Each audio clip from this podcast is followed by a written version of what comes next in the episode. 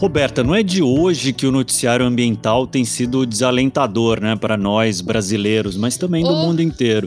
É queimada no Pantanal, recorde de desmatamento na Amazônia, avanço do garimpo, soja, pecuária em áreas de conservação. Difícil, né? Difícil. Outro dia eu tava lendo que a Mata Atlântica perdeu só no último ano uma área equivalente a 18 mil campos de futebol. Eu nem sei o que, que é isso. Esses são dados do Atlas da Mata Atlântica, que foi lançado faz umas semanas. Ela já é o bioma mais devastado do país, só tem 12% da cobertura original, o resto foi abaixo e subiu prédio e pasto em cima. É, embora a gente urbano assim seja desconectado, né, da floresta e tudo, mas quando você pensa, né, 18 mil campos de futebol de árvores, né, a gente gosta de árvore em geral, todo mundo gosta. Mais a gente que é do setor social que é abraçador de árvore, né? Mas a gente pode pensar numa outra perspectiva, que isso pode ser contornável, né? Dá para recuperar, dá para replantar, reflorestar, pegar esses 18 mil campos e plantar lá sementinhas para que tenha floresta de novo, né? É, a gente fala, né, que a nossa doação pode muito, pode inclusive mudar o rumo da fauna, da flora, do país em última instância.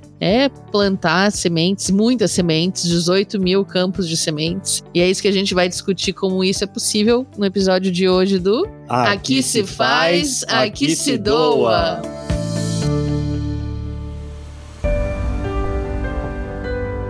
Está começando mais um Aqui Se Faz, Aqui Se Doa, o seu podcast semanal sobre cultura de doação, produzido pelo Instituto MOL e pelo Movimento Bem Maior. Eu sou a Roberta Faria e ao meu lado está o Arthur Lobac, que eu vou contar um segredo de bastidor, foi quem sugeriu insistentemente o tema do episódio de hoje. Ele é o nosso abraçador de árvore oficial aqui. Só a Greta, a gabeira da MOL. Eu acho que é um tema, enfim, muito importante que muitas vezes a gente esquece porque a gente não abre a janela ou passa com o carro ali na avenida e vê ele, né? A maior parte dos brasileiros não faz ideia do que é a Amazônia, a não ser como conceito. Está muito longe, né? Muito grande, né? Então a gente conhece mais dados do que a floresta de fato. Mas a gente tem que considerar que sim, faz parte das nossas vidas e que é possível contribuir sim para que a gente reverta uma tendência que está quase que perdendo o controle, se é que já não perdeu. Acho que já perdeu, mas ainda dá para retomar. Claro que a melhor maneira de fazer isso é institucionalmente, politicamente, votando para quem tem projetos positivos para a floresta e não para derrubar ela.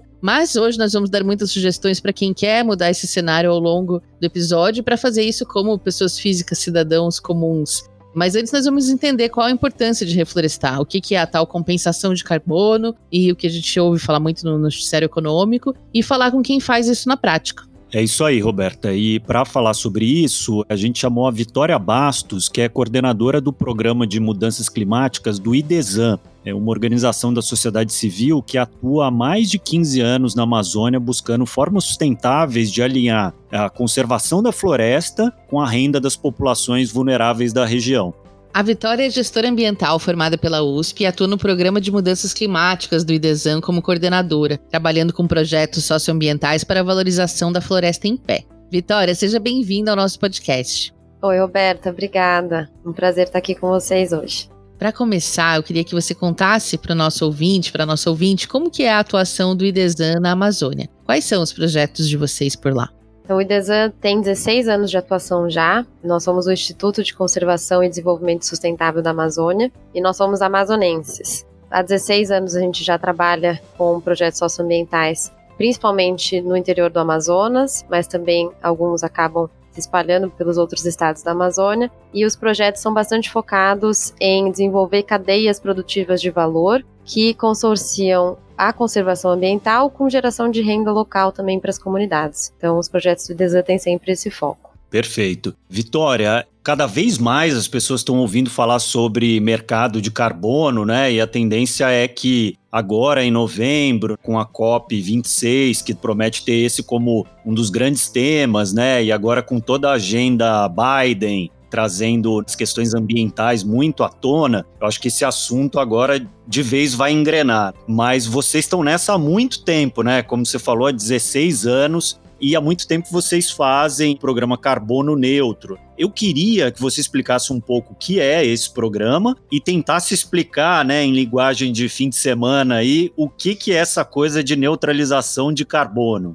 O nosso programa Carbono Neutro de Desan, ele tem 10 anos Ele começou um pouquinho depois da inauguração da criação do IDESAN. E o programa Carbono Neutro, ele nasceu, na verdade, com a intenção de neutralizar, então compensar as emissões de carbono do próprio IDESAN. O IDESAN percebeu que, assim como qualquer organização, qualquer indústria, operação, nós geramos emissões, né? Então, desde o deslocamento dos nossos colaboradores para o trabalho, o nosso uso de energia, ele gera emissões de carbono. E o IDESAN queria, então, compensar essas emissões a partir do plantio de árvores. Quando a gente faz o plantio de árvores, elas crescem, lógico, e estocam carbono dentro delas. E isso permite que a gente possa compensar as emissões geradas através desse plantio. E foi crescendo, né? A gente percebeu que não só o IDESAN tinha a intenção de compensar suas emissões, sempre tentar se responsabilizar o máximo possível pelo impacto que a gente gera no meio ambiente, mas outras organizações também começaram a procurar a gente para isso. Então, o IDESA criou o programa Carbono Neutro para parceiros externos,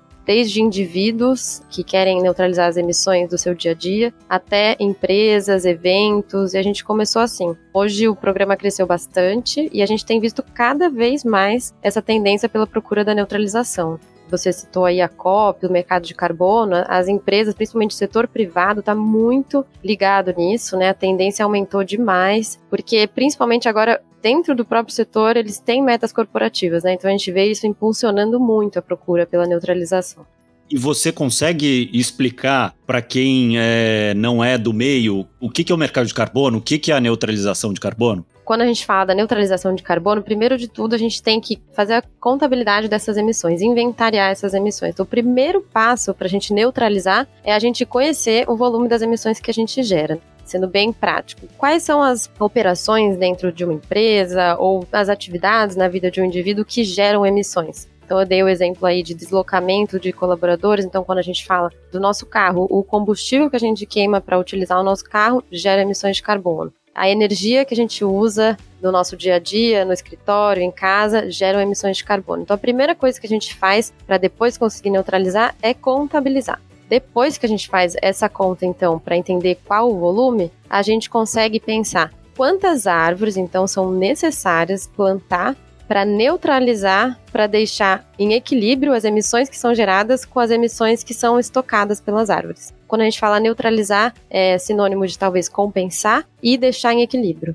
E quando a gente fala da população nativa, da floresta, como o mercado de carbono pode gerar renda para essas pessoas ou quem se interessa pela conservação da floresta pode contribuir com essa cadeia pela doação ou por outra forma para que, enfim, a floresta fique de pé, as pessoas não precisem explorar ela à exaustão para esse ciclo seja positivo. O nosso propósito é plantar árvore. Então a gente poderia fazer uma campanha, ah, doe para o plantio de uma árvore, contribua aqui. Mas quando a gente coloca essa perspectiva da árvore e da floresta prestando um serviço, isso ajuda muito mais tanto a gente engajar os nossos parceiros, quanto a gente viabilizar que essas pessoas, essas comunidades recebam o apoio. Eu considero o mercado de carbono, enfim, a venda de créditos, o apoio a projetos como do programa Carbono Neutro, uma grande forma, um grande mecanismo de viabilizar a floresta em pé. E aí é muito interessante, porque a gente mostrando que a floresta, ela presta um serviço para nós, né, que seria o estoque do carbono, a manutenção dos serviços ecossistêmicos e ambientais daquela floresta, é muito mais fácil de engajar os parceiros dessa forma, quando a gente mostra que a doação não é uma simples doação, mas que a gente também vai receber em troca com isso. E com certeza os projetos eles estão totalmente ligados com reverter para a população local, para a comunidade local. Então a, a, população se beneficia, a população pode explorar de forma sustentável essas florestas também. Então a gente sempre também tenta envergar para esse lado, para que não seja só uma floresta em pé sem geração de renda, né? Porque a gente acredita que se a gente conectar essas duas coisas, gerar renda para a população, é muito mais fácil de conseguir que essa floresta continue conservada. Nesse setor de reflorestamento, para gerar créditos de carbono, existem organizações não governamentais como o IDESAN, seja para trabalhar com reflorestamento, como o programa Carbono Zero, seja para manter florestas de pé, mas também há empresas privadas fazendo isso com vistas de um mercado futuro de carbono que vai ser como uma bolsa de valores, como muitos falam. Quais conflitos que existem nisso, se é que existem, de empresas privadas trabalhando com isso e qual que é a diferença de uma empresa privada trabalhando com isso e uma organização não governamental? Arthur, a gente não vê assim os riscos dessa forma, né? O crédito de carbono ele é um grande mecanismo para viabilizar isso. Então a gente entende que de qualquer forma que isso seja feito, lógico, seguindo as melhores práticas, normas que existem em relação a projetos de geração de crédito de carbono, seguindo essas premissas e sempre lembrando que tudo tem um impacto, né? E pensando nesses impactos, nesses riscos também de continuar mantendo aquela floresta em pé, a gente entende que não teria grandes diferenças entre uma organização fazer isso ou uma empresa fazer isso. Talvez a gente possa pensar em diferenças relacionadas ao qual os outros benefícios, né, que a organização também está visando, mas eu não diria que existem riscos. A gente apoia de qualquer forma o mercado de carbono e o mercado voluntário, que é esse que você estava falando, exemplificando aí da parte de bolsas de valores. Então a gente entende o setor privado como, na verdade, grande aliado. A gente acha que o setor privado vai ser o setor que vai escalar o mercado de carbono no Brasil. E para isso, como você falou, aproveitando o gancho aqui, você falou que tem essas regulações que dizem o que pode, o que não pode, o que é certo, o que não é certo para operar nesse mercado. Eu queria que você falasse um pouco para as pessoas que não conhecem como que funcionam essas regulações internacionais do que pode virar crédito e o que, que não pode. É muito importante, acho que qualquer pessoa que esteja pesquisando sobre isso, empresa, organização, sempre está alinhado com essas boas práticas e essas outras instituições. Então, os grandes projetos de geração de crédito de carbono, não é o caso do IDESAM, no IDESAN tem uma metodologia própria, mas os grandes projetos costumam ter certificação. Então a gente fala que é certificado quando tem um organismo de terceira parte, né, um, organismo internacionalmente reconhecido, assim como a gente tem, por exemplo, a certificação de orgânico, de produção orgânica, que é super conhecida no Brasil, a gente tem um organismo de terceira parte que certifica os projetos de RED. RED são as reduções de emissões geradas por desmatamento ou degradação ambiental. Então, projetos que geram crédito de carbono, tem muitos projetos de RED que eu comentei aqui no Brasil, eles são certificados por terceira parte e fazem toda uma metodologia e verificações anuais, auditorias anuais. Então é muito importante que todo mundo que queira apoiar um projeto esteja atento a isso também. E para projetos menores, como é o caso do IDESAN, do Programa Carbono Neutro, que se atente também à metodologia utilizada, se é uma organização que já atua nisso, se tem boas experiências e boas referências. Eu acho que isso é sempre importante porque, infelizmente, também com essa tendência que cresce, crescem também outros projetos que podem acabar não sendo tão confiáveis e utilizando as metodologias certas. Vitória, para os nossos ouvintes que já são mais sábios e maduros e já estavam na internet nos idos do anos 2000, a gente teve uma febre do clique árvore no Brasil, que era uma das formas que iniciaram as pessoas a doação para proteção da floresta, porque era muito simples, né? Você entrava no site e aí você fazia sua florestinha, você podia comprar mudas também, reflorestar, é um projeto da SOS Mata Atlântica que virou um grande case na cultura de doação, no marketing relacionado à causa. Você pode dar outras dicas de doação, de hábitos de consumo, de produtos sociais que as pessoas comuns podem ter para contribuir com o reflorestamento e a ampliação das reservas ecológicas? A gente tem muitas outras plataformas hoje, né, que é, acho que são parecidas com o Clique Árvore, até o, próprio Desert tem uma calculadora de emissões no nosso site, em que o colaborador, o indivíduo pode calcular suas emissões e aí contribuir com o plantio de uma árvore, então isso está muito, acho que continua muito em voga, né, essa parte de clicar, apoiar, e aí até hoje em dia a gente vê todas as plataformas oferecendo rastreabilidade, então você consegue ver onde a árvore foi plantada, acho que isso aumentou um pouco, né, hoje os consumidores e os indivíduos procuram saber o que foi apoiado, mas além dessas montes de plataforma que existe para doar, fazer a doação de mudas, fazer a doação de árvores, o IDESA trabalha muito com cadeias produtivas e a bioeconomia da Amazônia. Então, um exemplo seria o consumo de produtos que tem essa pegada sustentável, tem a rastreabilidade, por exemplo, produtos da Amazônia. Então a gente trabalha hoje muito forte com a cadeia de óleos vegetais e a cadeia de café orgânico. Então, acho que isso é uma super forma, né? O consumo consciente, o consumo com propósito, o consumo com impacto. Diria que é a maior forma hoje em dia que qualquer um pode ajudar. Então, procurar saber de onde que vem, procurar saber como o produto é feito, se ele está apoiando uma cadeia de valor maior, né? Porque todo produto vem de uma cadeia produtiva. Se a gente procurar uma cadeia que tem um valor e que gera um benefício local, social e ambiental, é uma super forma que a gente considera de apoiar essa proteção e conservação ambiental. Vitória, o papo está muito bom, é um papo que dá para a gente falar por horas, ainda teremos outras oportunidades para falar mais sobre isso. Mas para a gente terminar, eu queria que você dissesse aí para quem quiser apoiar o IDESAN e dar uma perspectiva aí que as pessoas acham que esses projetos de crédito de carbono são só para as grandes indústrias, são coisas enormes e tal. E quem entra lá na plataforma do Carbono Neutro vê que há pequenos projetos que plantam suas árvorezinhas. Tem até um que é interessante que eu vejo ali, é o show do a tour do Pearl Jam no Brasil. Foi lá, fizeram uns shows aqui e procuraram vocês e plantaram lá um tanto de árvores para compensar todo o impacto da operação, né? Então eu queria que você desse essa dica e já agradeço aqui pela sua participação. Obrigada, Arthur. Nossa, a gente fica super orgulhoso desse projeto com o Pearl Jam. É um grande exemplo de como organizações talvez que trabalham numa escala pequena ou menor, né, não uma escala pequena de impacto, mas em projetos um pouco menores como o IDESAN, é um grande exemplo de como as pessoas e organizações podem apoiar. Então, como eu falei, é sempre bom procurar as referências, as metodologias, mas sim, não precisa apoiar um projeto tão grande e um projeto de crédito de carbono necessariamente certificado. É uma boa prática, porém tem muitas outras instituições fazendo trabalhos maravilhosos nessa área e a gente sempre recomenda a conversa e a pesquisa. A gente vai deixar os links na descrição do episódio para você poder procurar e todo mundo poder plantar a sua árvorezinha do dia. E a Vitória volta no fim do episódio para nossa rodada relâmpago, que é já já.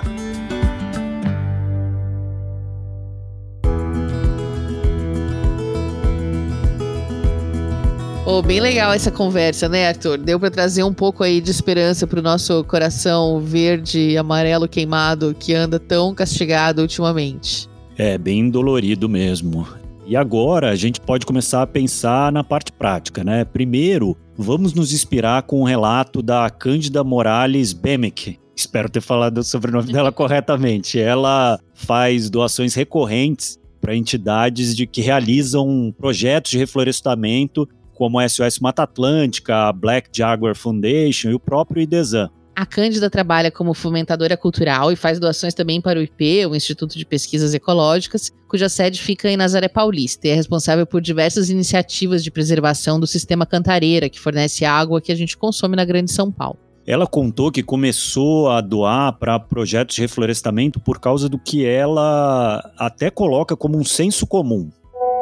A primeira questão que me vem é, claro, muito básica, muito senso comum, assim, né? É para buscar minimizar os impactos que nós, né, o desequilíbrio que nós produzimos por termos uh, destruído nossas florestas, nossas matas nativas de uma maneira indiscriminada, uma velocidade muito maior que a sua capacidade de regeneração. Aí ela contou pra gente uma história que a fez perceber ainda mais a importância da preservação. Ela visitou Nazaré Paulista, uma área cheia de montanhas verdes e de rios, e não conseguia entender como era possível faltar água bem ali naquele lugar, parecia paradisíaco. Em 2014, a gente teve em São Paulo uma crise hídrica e a Cândida voltou na região e conseguiu ver o contraste evidente. Ali, no mesmo região geográfica, né, sob as mesmas condições climáticas, a gente tinha uma crise horrível, uma terra vermelha, uma água que secou e onde a gente tinha mata ciliar, a gente tinha água. Portanto, reflorestar é produzir água é conservar a água, reconstruir mata ciliar, o reflorestamento nas beiras de, de água, enfim, ouvir a orientação dos ambientalistas, dos especialistas na questão hídrica é fundamental para a nossa sobrevivência, para a qualidade da nossa vida neste planeta. Reflorestar é garantir que tenhamos água no futuro, como bem disse a Cândida. Não só água, né? Os recursos naturais são fundamentais para tudo, né, que a gente pra faz para a vida. O IP ONG que a Cândida apoia há anos e onde eu estudei também, já realizou o plantio de 3,2 bilhões de árvores na Mata Atlântica, contribuindo tanto para a conservação dos recursos hídricos da região quanto da fauna. A história do instituto, lindíssima, pode ser conferida no site que é ip.org.br. Lá também é possível fazer as doações para os projetos deles. E se você acha que é preciso muito dinheiro para plantar uma árvore, contribuir para esses projetos e ainda compensar a sua emissão de gás carbônico, você está enganada ou enganado. Então conta pra gente quanto que custa, Roberta. Bom, no Clique Árvore nos anos 2000 era de graça, hoje tem outras ferramentas possíveis para isso, mas você também pode tomar essa atitude doadora e vai custar menos que a pizza de sexta-feira. A doação do plantio de duas árvores pelo IP custa só 35 reais. 35 reais, gente, duas árvores, dois seres assim vivos, gigantescos. A doação vai para o projeto Semeando a Água de reflorestamento de regiões próximas às nascentes, rios e reservatórios do sistema Cantareira, que está com 60% das áreas degradadas. Contribui também para melhorar o manejo do solo nas propriedades rurais vizinhas a ele. A pessoa que apresentão, você dá para alguém, ó, plantei aqui para você duas árvores, dez árvores. É maravilhoso. E tem alguns outros presentões também. O Idesam, por exemplo, tem uma parceria com as lojas de roupa Farm, que eu gosto, adoro dar de presente, embora não seja das mais baratas. Se você assinar o programa de fidelidade da marca, o Clube Farm, por 10 reais ao mês, você doa uma árvore nativa para ser plantada em Apuí, no Amazonas. A meta é alcançar 5 mil novas mudas de árvores plantadas na região. Já por módicos 25 reais, o Instituto Refloresta mantém o projeto Amigos da Mata, uma árvore sendo plantada e cuidada durante 36 meses nas regiões das bacias hidrográficas do Alto do Paranapanema e Sorocaba Médio Tietê, nas cidades de Pilar do Sul, Capão Bonito e Porto Feliz, no interior de São Paulo. Na Black Jaguar Foundation, a cada 25 reais doados, uma árvore nativa é plantada para a construção do corredor de biodiversidade do Rio Araguaia, que conta com uma extensão de 2.600 quilômetros e tem uma área coberta pelos biomas da Amazônia e do Cerrado. Só um adendo, os corredores de biodiversidade eles são muito importantes porque muitas vezes os biomas são interrompidos por desmatamento e algumas espécies que viviam ali se desconectam das suas famílias, dos seus biomas naturais, tudo porque eles não conseguem ir de um lugar a outro. Então é um corredor mesmo.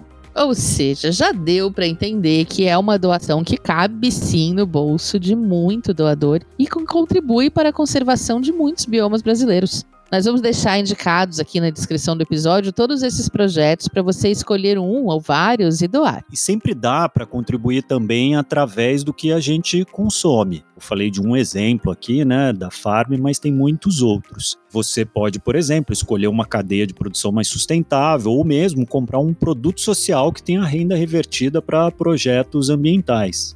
E produto social, vocês já sabem, né? Toda semana a gente traz aqui novas sugestões com a nossa colunista Duda Schneider, que carimpa por aí os melhores produtos com renda revertida para alguma organização social, para alguma causa. E a dica dessa semana é para quem tem habilidades manuais, que aliás é o caso da Duda, que é talentosíssima nesse departamento. E, se você for também, olha que dica boa. Conta pra gente, Duda. Oi, gente! Eu sou a Duda Schneider e esse é o nosso quadro Produto Social da Semana. Como comentamos hoje aqui, vemos cada vez mais produtos sustentáveis, veganos, de economia circular e com certificações ambientais aparecendo nas prateleiras das lojas. E esse é um dos passos que precisamos dar como humanidade para ter um mundo melhor. Então, a dica de hoje é de um produto que tem várias dessas certificações e está na moda por mais um motivo. Virou hobby de muita gente durante esse período de quarentena, trazendo um pouco de distração e paz e também fonte de renda. Sim, estamos falando sobre trabalhos manuais e artesanato, em específico crochê e tricô. O produto social é o kit da marca Made by You. São kits artesanais práticos e descomplicados para você fazer em casa e do seu jeito. Ele vem com todas as ferramentas necessárias, instruções escritas e vídeo aula no QR Code de cada kit. É só você entrar no site www.madebyyoustore.com e escolher o seu kit, que tem desde uma manta linda para o sofá até um macramê para usar de hanger nas suas plantas. Todos os fios são veganos, possuem o selo Eu Reciclo, rastreabilidade na cadeia de produção do algodão, fios biodegradáveis, de coloração natural e mais uma lista de coisas que você encontra no site deles. E para fechar com chave de ouro, cada kit vendido da Made by You, em parceria com o projeto Coral de Minas, plantará uma árvore. O objetivo deles é reflorestar áreas devastadas no estado de Santa Catarina. Incrível, né? Sem contar que os kits são lindos e de uma qualidade impecável. Por hoje é isso, pessoal. Esperamos que tenham gostado e até a próxima. Obrigado, Duda. Diferente essa dica de hoje, né? Eu só não gostei muito desse negócio dela ficar garimpando as dicas. É, Eu acho que tem que, é o verbo errado, tem que desculpa, coletar as que caem, né? Brincadeira, gente. Enfim, para quem gosta e tem habilidades aí, é uma excelente dica. Algo muito bom para se fazer nesse momento, né? Que a gente tá tão cheio de distrações, notificações e afins. É, ter concentração não é muito fácil ultimamente, né? Não só por isso, mas por todas essas notícias. E tem um mercado de aplicativos e sites inclusive são usados para isso, Arthur, para você focar em uma só tarefa pelo máximo de tempo possível, muitas técnicas e tecnologias para te ajudar a estar presente no aqui e agora. E o que isso tem a ver com reflorestamento e doação e ainda sem dinheiro é o que a Rafa vai correr aqui para explicar pra gente no Mas, eu não tenho dinheiro. Pessoal do Aqui Se Faz, Aqui Se Doa, a minha dica de hoje, modéstia à parte, tá imperdível. Ela é feita para você que está preocupado com a natureza e está sem grana, mas além de tudo, ela tem também a possibilidade de tornar o seu dia a dia de trabalho ou de estudo melhor. Eu vou explicar. Se você não me conhece, eu sou a Rafaela Carvalho e toda semana eu trago para o nosso podcast uma dica de alguma coisa que você pode doar sem precisar abrir a carteira. E hoje você só vai precisar abrir o navegador do seu computador.